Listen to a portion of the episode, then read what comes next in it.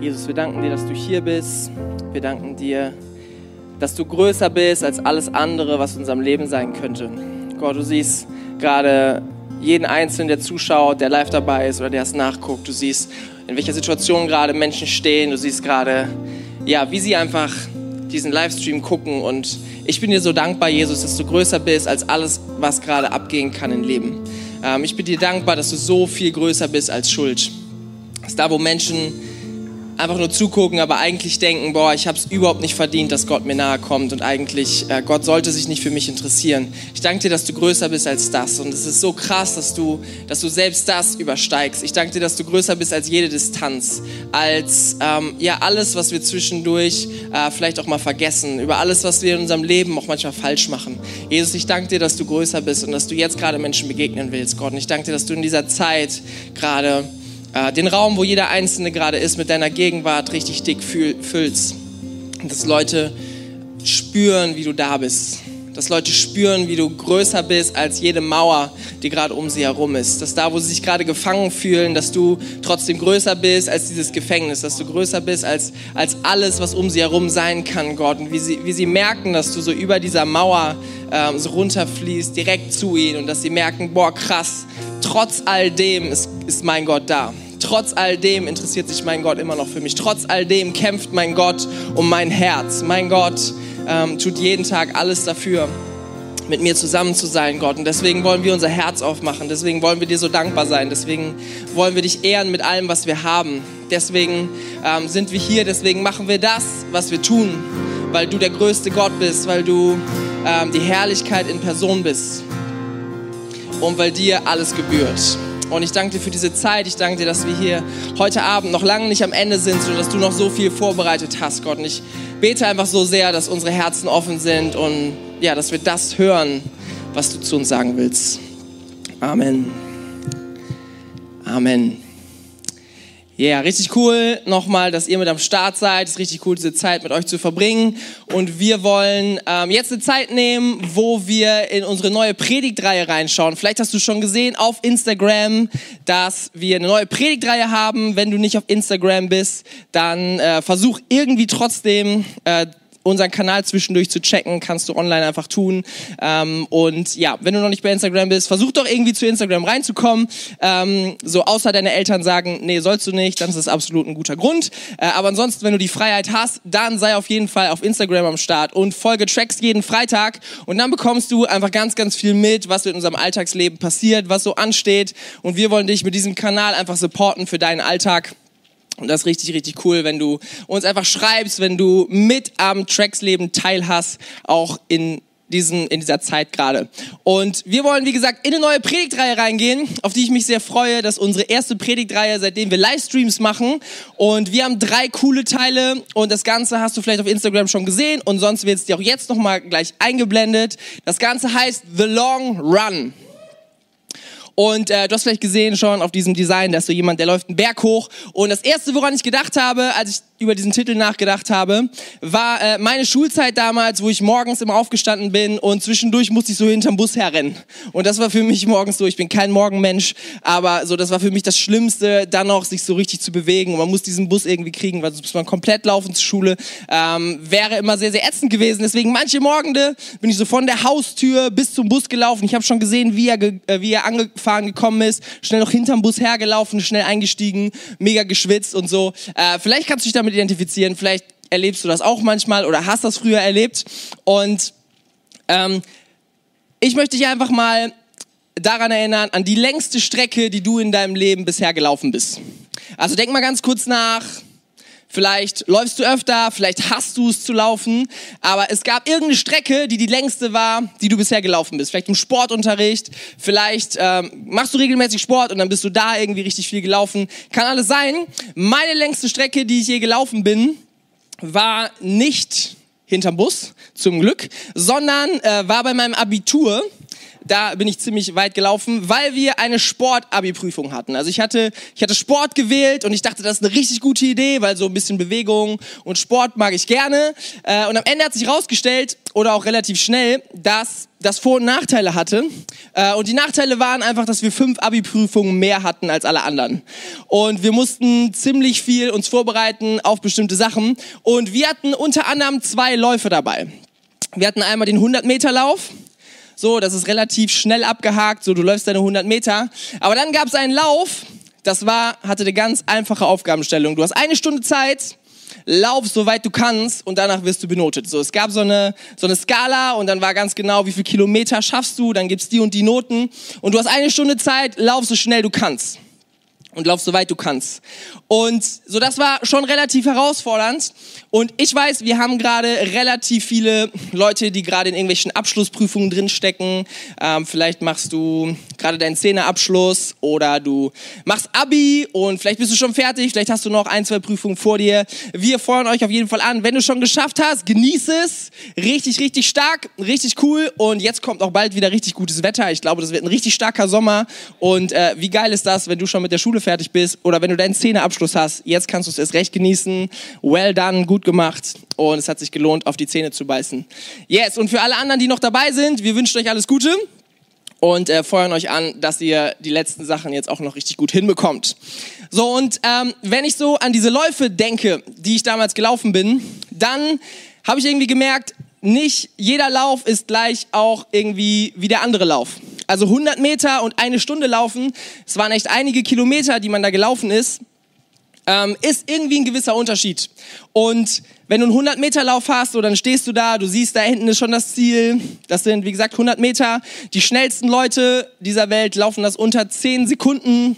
Äh, wenn du ein normaler Mensch bist, dann brauchst du wahrscheinlich ein bisschen länger, aber es wird nicht Ewigkeiten dauern. Du siehst schon das Ziel, du musst nicht mal um eine Kurve laufen, du musst dich einmal ganz kurz anspornen, musst einmal mit voller Leidenschaft alles rausholen, was du geben kannst. Und dann läufst du diese 100 Meter und danach ist es auch schon wieder vorbei. Weißt du, die, die richtigen Profis, die atmen nicht mal dabei. Die laufen einfach diese 100 Meter und sie wissen, sie brauchen nicht atmen, weil alles, was sie an Sauerstoff und Energie haben oder brauchen, haben sie schon in ihren Beinen. Sie ziehen das Ding einfach durch und dann ist das Ding vorbei. So, sie bereiten sich auch vor, aber ich glaube, du kannst nachvollziehen, so ein eine Stunden Lauf ist irgendwie ein bisschen was anderes. Also ich bin damals da so rangegangen, dass ich mir vorher einen Plan gemacht habe, dass ich genau wusste, so wie viel will ich eigentlich schaffen, wie viel kann ich auch schaffen, welche Rundenzeiten brauche ich dafür. Ich war damals schon mit Tanja zusammen, das war sehr cool. Und dann habe ich sie gefragt, kannst du dich an den Rand stellen, kannst du mir die Rundenzeiten reinrufen und mir sagen, wo ich so ungefähr stehe, äh, ob ich ein bisschen schneller machen muss oder ob es gerade gut passt. Und wir haben uns so einen Plan gemacht, sie hat mir die Sachen reingerufen, stand da mit so einer Uhr. Ich habe mir vorher genau überlegt, was esse ich, was trinke ich, wie viel vorher mache ich das Ganze, einfach um Bestleistung abzuliefern. Nicht nur 15 Sekunden, sondern eben eine Stunde. Und wenn du so eine Stunde läufst, dann ist die Herausforderung, dass du irgendwann anfängst nachzudenken dass du irgendwann so denkst, boah, so 20 Minuten haben jetzt eigentlich auch gereicht. Also was gibt's denn jetzt hier eigentlich für eine Note schon dafür? Ähm, so solche Gedanken gehen dir dann so durch den Kopf und ja, wie stehe ich eigentlich sonst? So kann ich mir das erlauben? Kann ich nicht einfach aufhören? Warum muss ich mich hier quälen? So es war zum Beispiel richtig heiß und man hätte auch schön am Rand liegen können. So da saßen so Leute auf den Tribünen und haben sich gesonnt und ich dachte so, Alter, und wir müssen jetzt hier richtig um unser um unser Leben kämpfen. Abi-Prüfung ist auch immer ein gewisser Stress. Naja, auf jeden Fall, ich habe es damals durchgezogen, aber du kannst dir vorstellen, irgendwann fängst du an zu denken. Und so eine Stunde zu laufen, kannst du nicht mit Augen zu und durch. Und unser Leben ähnelt viel mehr einem Langstreckenlauf, einem Long Run, viel mehr als einem 100 Meter Lauf. Weil du kannst durch dein Leben schlecht laufen und sagen Augen zu und durch. Weil dann wirst du sehr lange deine Augen zu haben. Du kannst äh, nicht sagen, ich beiß einfach kurz auf die Zähne und dann ist das Ding vorbei. Dann werden deine Zähne irgendwann nachlassen, sowas tut dir nicht gut, dann kriegst du so eine Schiene und wie auch immer, manche Leute haben das. Und ähm, dann musst du gut auf deine Zähne aufpassen. Das funktioniert irgendwie nicht so richtig, okay? Ähm, unser Leben ähnelt viel mehr einem Langstreckenlauf als einfach einem ganz kurzen Sprint. Ähm, es kommen diese Momente, wo wir anfangen nachzudenken, wo wir mal von der einen Seite über Sachen nachdenken, dann mal von der anderen, wo wir einen richtig guten Tag haben, wo wir durch Krisen gehen unser Leben ist so vielseitig. Und die Entscheidungen, die wir treffen, die treffen wir nicht für die nächsten 15 Sekunden, sondern die müssen sich beweisen in unserem Alltag. Und die zeigen uns eine Richtung in unserem Leben. Und das ist dieses ganze Prinzip. Und wir wollen jetzt ein paar Wochen darüber sprechen, dass unser Leben eben ein langer Lauf ist. Und weil das auch eine gewisse Herausforderung ist, wollen wir dir richtig coole Tools geben, richtig coole Gedanken geben, ähm, mit denen du richtig viel anfangen kannst, glaube ich dass wir ähm, ja einfach gemeinsam nach vorne gehen, dass wir gemeinsam diesen Lauf richtig schaffen. Weißt du, es ist eine Herausforderung, aber du brauchst dir keine Gedanken zu machen, du brauchst keinen keinen Schiss haben, sondern wir werden das hinkriegen, du wirst das hinkriegen und ähm, es ist einfach eine Frage von, trifft die richtigen Entscheidungen und ähm, einige Dinge, die jetzt einfach noch in dieser Predigtreihe kommen. Und wir wollen einsteigen heute in einen Bibeltext, aus äh, Daniel, also das Buch Daniel, vielleicht hast du es schon mal gelesen. Wenn nicht, dann lesen wir heute einen Ausschnitt und zwar von relativ am Anfang, wo dieses Buch anfängt. Und ich sage dir ganz kurz ein bisschen die Vorgeschichte. Die Vorgeschichte von diesem Text, den wir gleich lesen, ist, dass Israel, das war so das Volk Gottes, wo Gott auch einfach zeigt, hey, wie ich mit diesem Volk unterwegs bin, so stehe ich zu Menschen, so stehe ich zu dir und so steht er auch zu mir. Und da, an diesem Volk zeigt er das Ganze und er zeigt, wer er ist. Und Gott ist mit diesem Volk und irgendwann wird dieses Volk ähm, verschleppt von den Babyloniern und ganz, ganz viele aus diesem Volk sind plötzlich in Babylon, ähm, werden gefangen gehalten und ja, werden einfach dazu gezwungen, Dinge zu tun, an einem Ort zu sein, wo sie eigentlich nicht sein wollen. Und Daniel ist einer von denen. Und Daniel gehört sogar zu ein paar ausgewählten Gefangenen, wo der König Nebukadnezar, der König von Babylon damals gesagt hat, ich möchte so die gebildetsten und die, die besten Leute von diesem Volk, die intelligentesten Leute, die möchte ich gerne an meinem Hof haben und das sollen Beamte werden. Und dann machen sie eine Ausbildung. Und Daniel war einer von denen. Und er ist in so einer Gruppe von Menschen und da ist ein ganz interessanter Vers, den ich schon sehr, sehr oft überlesen habe, aber irgendwann bin ich mal stutzig geworden. Ähm, da stand, Daniel war einer von ihnen. Okay, ich habe immer gedacht, so dieses Buch Daniel, das dreht sich um Daniel. Ich war immer so voll versunken. Ähm, was passiert eigentlich mit Daniel? Welche Entscheidungen trifft er? Wie läuft er durch dieses Ganze? Aber interessant ist, dass Daniel überhaupt nicht alleine war, sondern dass Daniel einer von vielen waren, war, die an diesem Hof waren. Und ich, äh, er hat noch drei Freunde, die werden genannt. Und, aber eigentlich waren es noch viel, viel mehr als diese vier Leute. Und ich weiß nicht, ob es zehn insgesamt waren, ich weiß nicht, ob es hundert waren, aber es sind viel, viel mehr als eben nur dieser eine Daniel. Und das ist ganz interessant, wenn wir jetzt mal gucken, was jetzt hier passiert. Weil Nebukadnezar, der König, gibt ein neues Gesetz raus und sagt zu diesen Gefangenen, die er ausgesucht hat, die irgendwann Beamte werden sollen, die gerade lesen und schreiben lernen in ihrer Sprache, die die Kultur kennenlernen sollen und die in einem ganz neuen Umfeld sind. Er sagt, ihr kommt jetzt an meine Tafel und jetzt esst ihr, was ich esse. Und jetzt passiert folgender Text und die, die Spannung da drin ist, ist, dass das, was sie jetzt essen sollen, eben nicht mit dem übereinstimmt, was Gott ihnen damals in Israel gesagt hat. Gott hat ihnen Gesetze gegeben, und jetzt kommt die Spannung, ähm, wo sie herausgefordert werden, jetzt etwas zu essen, was sie nicht essen sollen. Und dann äh, wird hier beschrieben, was Daniel tut. Daniel Kapitel 1 ab Vers 8. Yes, Daniel beschloss in seinem Herzen, keine Speisen und keinen Wein vom Tisch des Königs anzurühren. Er wollte sich an die Speisegesetze seines Gottes halten. Er bat Aspenas um Erlaubnis, die kultisch unreinen Speisen nicht essen zu müssen. Gott sorgte dafür, dass der oberste Hofbeamte große Achtung vor Daniel hatte und Nachsicht mit ihm übte. Trotzdem sagte er zu Daniel, ich habe Angst vor meinem Herrn, dem König, der den Auftrag gegeben hat, euch Speisen und Trank von seiner König königlichen Tafel vorzusetzen. Wenn er erfährt, dass ihr schlechter ausseht als die anderen jungen Männer eures Alters, wird er mir wegen euch den Kopf abschlagen.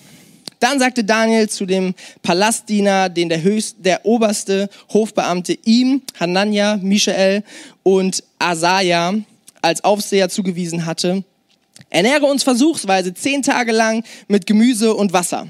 Vergleiche nach Ablauf dieser zehn Tage unser Aussehen mit dem der anderen jungen Männer, die von den Speisen des Königs essen. Danach entscheide, wie du mit uns verfahren willst. Je nachdem, was du an uns siehst. Der, der Aufseher ging auf Daniels Vorschlag ein und führte diesen Versuch zehn Tage lang durch. Am Ende dieser zehn Tage wirkten Daniel und seine drei Freunde gesünder und sahen besser genährt aus als die anderen jungen Männer, die von den Speisen des Königs gegessen hatten. Daraufhin ließ der Aufseher die Speisen der königlichen Tafel und den Wein, den sie trinken sollten, wegtragen und gab ihnen nur noch Gemüse zu essen. Und Gott schenkte diesen vier jungen Männern Einsicht und Verständnis für die Wissenschaft und alle Schriften ihrer Zeit. Ich mache da mal einen Punkt, der Text geht noch viel, viel länger, aber so die wichtigsten Aspekte sind eigentlich hier drin. Und du siehst, wie Daniel eine krasse Entscheidung trifft. Du siehst, wie der Palastdiener Angst hat vor seinem König. Und genau diese Angst steckt in jedem Einzelnen, der diesen Auftrag bekommen hat. Ihr sollt jetzt von diesen, von diesen Speisen essen. Und jeder Einzelne wusste, wenn wir das nicht tun, dann geht es vielleicht um unser Leben. Und dieser Palastdiener sagt, ey, ich habe so große Angst, ich weiß nicht, ob ich diese, ob ich diese ganze Sache mitmache. Und Daniel wehrt sich dagegen. Daniel sagt, können wir da nicht irgendwie drum rumkommen, weil ähm, er in seinem Herzen beschließt, nein, ich bin zwar in einem neuen Umfeld, ich bin in neuen Einflüssen, aber ich werde meinem Gott treu sein und ich werde das, was ich mir immer vorgenommen habe, ich möchte diesen Weg nicht verlassen. Und das Interessante ist, ähm, die ganze Geschichte dreht sich zum Guten und am Ende ähm, ja, wird er ein richtig, richtig ähm, einflussreicher Mann in Babylon. Ähm, was richtig krass ist, Gott erhebt ihn so, aber ich habe irgendwann mal gedacht, aber krass, Daniel war ja gar nicht alleine.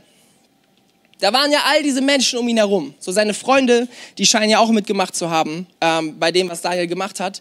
Aber keine Ahnung, wie viele. Vielleicht waren es sechs, vielleicht waren es hundert, keine Ahnung. Aber da saßen noch viel, viel mehr Leute, die genau in derselben Situation waren. Das waren alles Menschen, die irgendwann mal in Israel aufgewachsen sind, die klassisch jüdisch erzogen worden sind und die die Schriften ganz genau kannten. Weißt du, die Leute damals, die wussten ganz genau, was Gott gesagt hat. Die kannten die Gebote richtig, richtig gut. Und sie haben alle mal irgendwann ganz ehrlich mit ihrem Herzen vor Gott gestanden und gesagt, ey, ich will dir alles geben. Sie standen alle mal vor Gott und haben gesagt, ich möchte dich mit allem anbeten, mit meinem ganzen Leben. Irgendwann war dieser Punkt in ihrem Leben, wo sie gesagt haben, mein Gott, ich will dir folgen und egal was passiert, weißt du, wenn du ihnen damals gesagt hättest, irgendwann wirst du gefangen sein in Babylon, wahrscheinlich hätten sie gesagt, mein Gott, egal was passiert, ich würde sogar für dich sterben. Ich glaube, alle diese Leute hätten irgendwann in ihrem Leben mal vorher gesagt, wenn das auf mich zukommt, ich werde mich absolut dagegen entscheiden. Aber alle diese Menschen, außer Daniel und seine Freunde, entscheiden sich genau andersrum. Weil sie merken, so, sie sind jetzt schon mehrere Jahre in Babylon, sind in einem neuen Umfeld, sie hören ganz, ganz viele andere Geschichten, sie hören von anderen Göttern und sie merken, solange sie das tun, was der König ihnen sagt, sind sie sicher. Und Sicherheit ist als Gefangener was richtig, richtig Gutes. Und gleichzeitig sehen sie, sie bekommen richtig gutes Essen. Als Gefangener beschwerst du dich nicht über gutes Essen, was wahrscheinlich auch richtig teuer war. Ähm, so, warum solltest du auch dich dagegen entscheiden? Warum solltest du das ablehnen? Aber Daniel tut genau das, was er vor Jahren seinem Gott versprochen hat. Daniel tut genau das, was, was der Weg Gottes für ihn war. Aber alle anderen gehen genau einen anderen Weg, weil sie sagen, hey, ich möchte lieber, dass die Hofbeamten und dass der König gut von mir denkt und ich will lieber in Sicherheit leben. Und krass ist, wie so das Leben von diesen Menschen, die sich irgendwann mal so klar entschieden haben, einen Weg zu gehen, dass es anfängt zu bröckeln sobald sie in eine neue Kultur reinkommen, solange sie, so, sobald sich ihr Leben komplett auf den Kopf stellt, sie treffen neue Menschen und es sind so viele Einflüsse um sie rum und plötzlich bröckelt all das, wofür sie sich so krass entschieden haben. Plötzlich sind sie auf einem Weg und so Stück für Stück entfernen sie sich von dem, was Gott eigentlich mit ihrem Leben vorhatte und was er ihnen gesagt hat und was, wo sie niemals hin wollten. Weißt du, und das ist ein Prinzip für unser Leben, dass äußere Einflüsse uns von dem abbringen können, was Jahre zuvor eigentlich keiner von uns wollte. Vielleicht hast du dich irgendwann mal für Dinge entschieden, ganz klar in deinem Leben, aber äußere Umstände können dafür sorgen. Es muss nicht mal deine Herzenshaltung sein, es muss nicht mal das sein, dass du, ähm, dass du es schlecht meinst oder sowas, aber es können einfach äußere Umstände in unserem Leben sein, die uns ganz woanders hinbringen, als da, wo wir eigentlich hinwollen. Und das finde ich krass, weil ich glaube, wenn diese Männer irgendwann mal zurückgeguckt hätten, wenn sie irgendwann mal so sich überlegen, hey, damals, ich war mit Gott unterwegs und ich wusste ganz genau, wie ich leben will und irgendwann merken sie plötzlich, boah, krass, ich habe so anders gehandelt. Ich glaube, dann wären sie sehr, sehr traurig gewesen. Und vielleicht hat das der ein oder andere getan. Und diese Geschichte zeigt uns so sehr, wie wir noch nicht mal aktiv irgendwas Komisches oder irgendwas Blödes tun müssen, sondern einfach wie Einflüsse, die wir in unser Leben reinsetzen, uns auf einen anderen Weg bringen, als wo wir eigentlich hinwollen. Weißt du, ähm, es geht manchmal um ganz unspektakuläre Dinge, wo wir denken, hey, diese kleine Entscheidung jetzt gerade in meinem Leben, die ist jetzt gerade einfach so, wie sie jetzt ist, einfacher. Ja, ich weiß, Gott findet das nicht so cool. Ich weiß, dass das irgendwie nicht so ganz der richtige Weg ist, aber ich mache irgendwo noch mal eine kleine Abbiegung und dann bin ich wieder da, wo ich eigentlich hin will. Weißt du, aber wir sehen, dass Wege so auseinanderdriften können, ohne dass du es großartig merkst. Und ganz plötzlich merkst du so, wow, da wollte ich niemals eigentlich hin. Und wenn du mal überlegst oder mal eine Liste machen würdest mit allen guten Entscheidungen, die du getroffen hast bisher in deinem Leben, wenn du mal aufschreiben würdest, was du dir alles mal richtig ernsthaft vorgenommen hast, wir würden uns diese Liste durchlesen, dann würden wir denken, boah, was für ein krasser Typ, was für ein krasses Mädel. So, hat sich damals das und das vorgenommen, will so und so leben, will den und den Weg gehen, dann würden wir denken, wow, krass, die ernährt sich gesund, die macht richtig viel Sport, die ähm, will einfach eng mit Gott zusammenleben, will jeden Tag in seiner Gegenwart sein, will ein krasses Gebetsleben haben, will seine Bibel lesen, äh, wie auch immer. So ganz, ganz viele gute Sachen würden da draufstehen. Wir denken, boah, krass, ein krasser Mensch. Und jeder von uns weiß aber, dass die Realität ganz anders aussieht. Weil eine Entscheidung das eine ist und ein zweiter Schritt danach folgt. Und zwar, dass wir ein Umfeld bauen, was uns auch wirklich dahin bringt. So, ähm, vielleicht fährt der ein oder andere mal an einem Busbahnhof vorbei. Zum Beispiel hier in Oberbarm ist ein großer Busbahnhof. Und ich habe früher oft da gestanden und dann, dann saß ich da so, habe auf den Bus gewartet, um zu Tracks zu fahren. Und dann stehst du so vor den Bussen und da stehen Busse, die eigentlich alle gleich aussehen.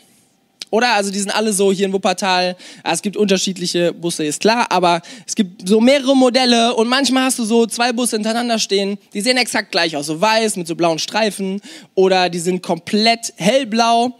Ähm, von innen sehen sie auch alle gleich aus. So die Leute, die da drin sitzen, sehen genau gleich aus. Der Gesichtsausdruck vom Busfahrer ist in allen Bussen eigentlich derselbe. So, die Atmosphäre ist genau dasselbe. Du könntest sagen, es ist voll egal, in welchen Bus ich einsteige.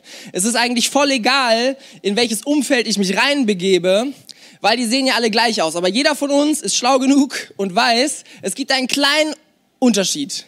Und der ist extrem bedeutend. Das ist diese Nummer, die da oben drauf steht. Und diese Nummer wird entscheiden, wo du landen wirst.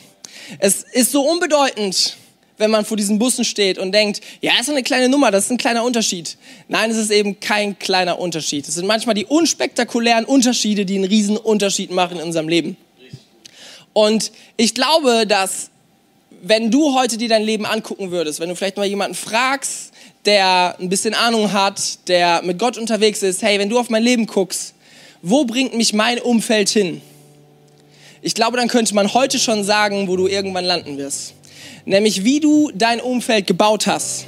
Und es ist total wichtig, dass wir das aktiv tun, dass wir es nicht einfach passieren lassen, weil sonst passiert irgendwann das, was wir gesehen haben in diesem Text, dass du zurückguckst und denkst, ich bin hier angekommen an einem Ort, wo ich niemals hin wollte. Und es ist so entscheidend, dass wir in den richtigen Bus einsteigen. Ähm, und dieser, dieser Bus, der bringt uns einfach automatisch irgendwo hin. Ähm, da musst du gar nicht so krass viel für tun, sondern er, er fährt dich automatisch an einen Ort, der oben drauf steht. Und ich will ein bisschen konkreter werden, aber ich glaube, dass am Ende des Tages, dass du ganz genau weißt, wie baust du gerade dein Umfeld? Wie sieht dein Umfeld aus? Weißt du, ich könnte dir eine Liste machen von so vielen konkreten Sachen. Ich könnte jetzt 20 Minuten und viel, viel länger, könnte ich über einzelne Dinge reden. Ich könnte über äh, Freundschaften reden. Ich könnte über, ach, ich, ich fange gar nicht erst an. Aber ich glaube, dass du dein Leben am besten kennst. Und ich glaube, dass der Ball bei dir liegt, zu entscheiden, wo will ich eigentlich hin? Und wie baue ich mein Umfeld und wo bringt mich mein Umfeld eigentlich gerade hin. Und weißt du, es gibt so ein paar Sachen, die predigen wir rauf und runter bei Tracks. Und das tun wir, weil wir es auch genauso meinen. Eine Sache ist, wie füllst du dein Leben? Womit füllst du dich? Mit welchen Gedanken? Was äh, mit was beschäftigst du dich? Wir reden ganz viel über Bibellesen und so ein Kram, weil es darum geht, wie unser Umfeld wird gebaut davon, was wir in unser Leben reinholen. Das ist eine Sache, über die wir so viel reden. Und dann reden wir ganz, ganz viel über, mit welchen Menschen umgeben wir uns, mit welchen Menschen sind wir unterwegs, wer hat Einfluss auf mich, mit welchen Leuten suche ich Kontakt.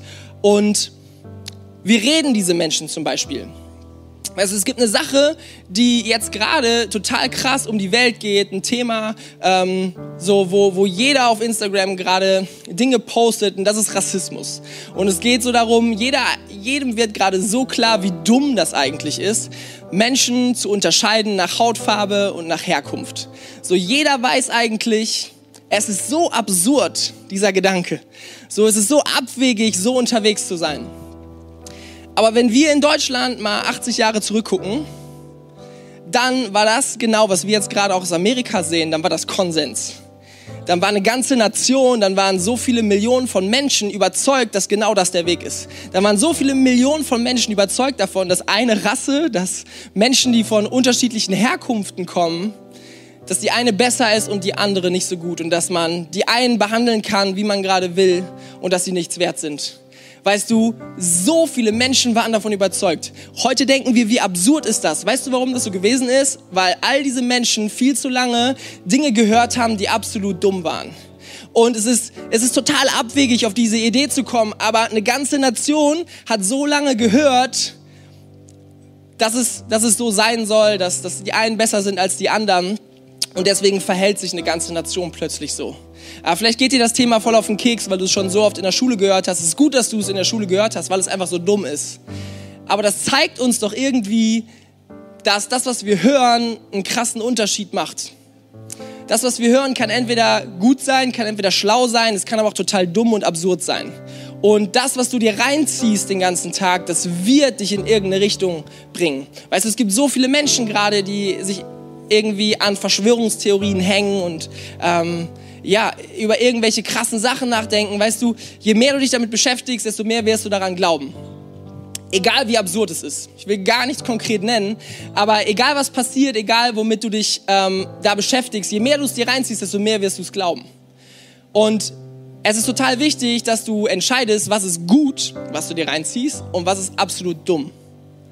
Und deswegen, ey, es ist so krass wichtig, dass wir entscheiden, was holen wir in unser Umfeld rein.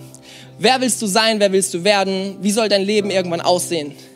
Wenn du sagst, und das ist mein kompletter Herzschlag, davon bin ich so überzeugt, ein Leben zu leben, was nah an dem Herzen Gottes ist, was in seiner Gegenwart ist, was ihn sucht. Ich glaube, dass dieses Leben aufblühen wird. Das sehen wir in so vielen Stellen in der Bibel, dass äh, Leben geschaffen worden ist, um mit Gott unterwegs zu sein zusammen. Und wenn du das dahin willst, wenn du sehen willst, hey, all diesen Segen, ich will den mitnehmen, dann fang heute an, dein Leben so zu gestalten, dass es genau in die Richtung geht. Und ich habe schon gesagt, ich werde dir keine Liste mitgeben. Ich könnte es. Ich könnte so lange darüber reden. Ich könnte so viele Vorschläge machen, was du jetzt tun könntest. Aber ich werde es nicht tun, weil ich glaube, mir hören ganz, ganz viele Leute zu, die jetzt gerade erwachsen sind oder die auf dem Weg sind, gerade erwachsen zu werden. Und ich glaube, dass du die Freiheit bekommen hast, deinem Leben eine Richtung zu geben. Und ich glaube, dass du ein sehr intelligenter junger Mann, eine sehr intelligente junge Frau bist. Und ich glaube, dass du diese Entscheidung gerade gut treffen kannst. Und deswegen will ich das Ganze einfach dir überlassen. Deswegen will ich dir sagen, hey, wie sieht dein Umfeld gerade aus? Wie sind die Einflüsse, die du gerade in dein Leben reinholst? Mit welchen Menschen, mit welchen Gedanken, mit welchen Worten setzt du dich viel auseinander? Und ist das gut oder ist das schlecht?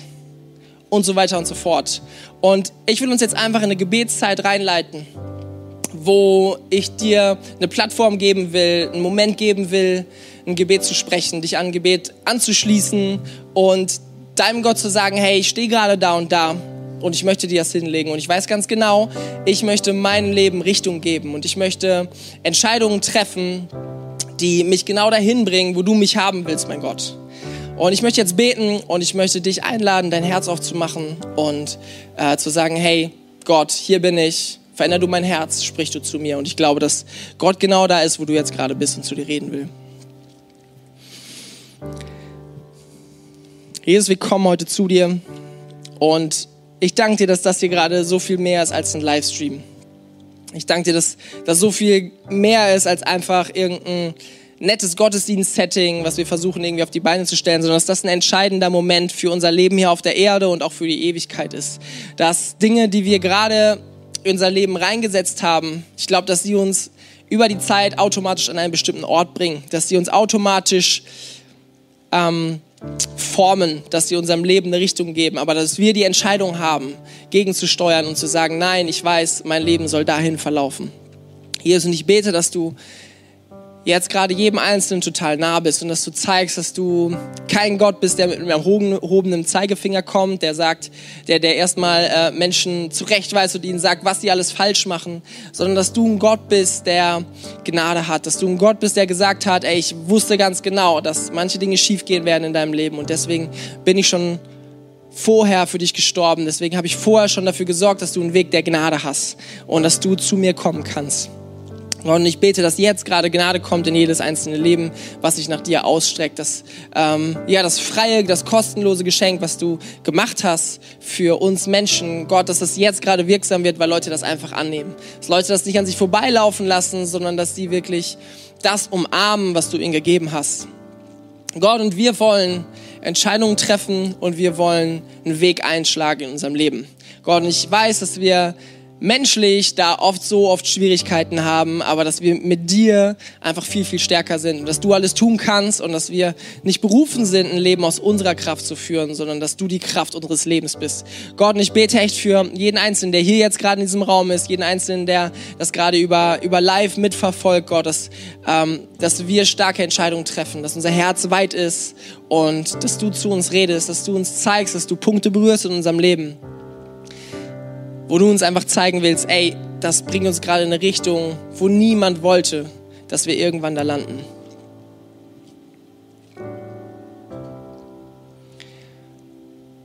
Jesus, ich danke dir, dass du so gut bist. Ich danke dir, dass du einen guten Plan hast. Und dass du uns von Anfang an, dass du dafür gesorgt hast, dass keine Fragen im Raum stehen, sondern dass du absolut für uns bist und dass du absolut ähm, bei uns bist und dass du uns vorausgehst dass wir dich nicht zuerst lieben müssen, sondern dass du uns zuerst geliebt hast. Gott, ich danke dir, dass du so groß bist. Ich danke dir, dass du ähm, ja, uns einfach so viele neue Chancen in unserem Leben gibst. Und ich danke dir für diesen Abend.